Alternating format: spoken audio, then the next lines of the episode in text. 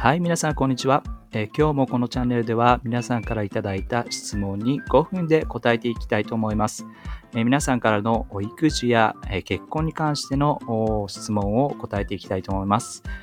えー、ぜひ質問のある方は、え、YouTube や Facebook、そして Instagram のハッピーファミリーライフスタイルのチャンネルに行っていただいて、え、そこでぜひ質問をしてみてください。じゃあ今日はですね、えっ、と、まあ、以前からしつけの話、え子育て、えしているんですけども、しつけの具体的な話をしてきました。えその中で、えっ、と、まあ、いろいろね、えお母さんお父さん頑張ってるんだけども、結果がすぐ出ないので、え自分がやってるしつけとか、え子育てって本当に正しいのか合ってんのかこのままでいいのかっていう心配をされている方が結構いるんじゃないかななんていうふうに思います。質問の中でもそういった質問がありました。なので今日はですね、えー、そのしつけ、本当に正しいの？正しいってどういうこと？っていうことをですね、5分で答えていきたいと思います。えっと、以前から、えー、しつけについて、えどのようにやっていくのか、えー、おそらく前々回かな、えー、しつけの C、3つの C をちょっと覚えておいてくださいなんていう話をしました。えー、そして、えー、今ね、え、そういう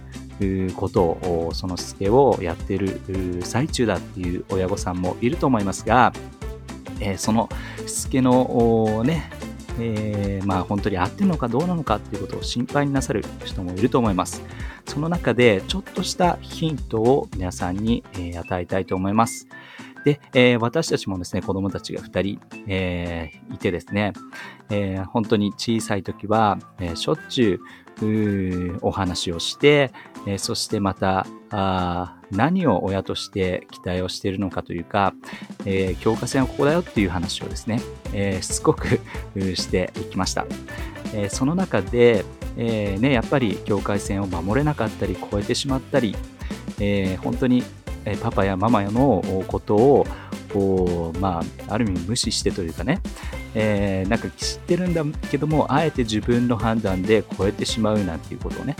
えー、親をちょっと試すかのようなことをするなんていうことが、えー、小さなうちから起きてる、起きてしまうっていうことはありますね。で、その時に必ずね、この間やったように、え3つの C をやりながら、何度も何度も、まあ、失敗をしながらも、そしてまたえー、教えていくわけですけども、おね、えー、彼らがごめんね、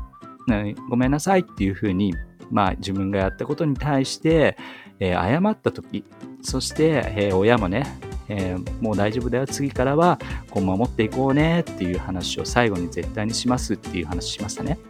でそして、えー、子供と親が、えー、分かり合ったら、え私たちの関係はあね、崩れてませんよっていうことをちゃんと確かめ合って、愛してるよっていう言葉を伝えて、そして最後に大きなハグをして、終わりになるんですけども、本当にね、そのしつけが良いものな、良いものだったのかっていう、その判断っていうのは、その時にすごくわかります。で、僕もですね、本当に、えー、子供2人を育ててる中で感じたのは、そのしつけをやるときって親としてもね、叱りたくないし、なんかね、えー、まあ、小さなこともぐじぐじと言いたくない。でも言いたくないけども、彼らが分かるために、まあ、言わなきゃいけない。何度も何度も同じことを繰り返した。でも、その後に彼らが理解して、ごめんねっていうふうに言って、パパも分かったよっていう話をして、大きなハグをして愛してるよって言った後の、その瞬間に感じる感覚。これが何か本当に今まで以上にすごく親密感を感じるその感覚があった時っていうのはおそらく正しいというかいい、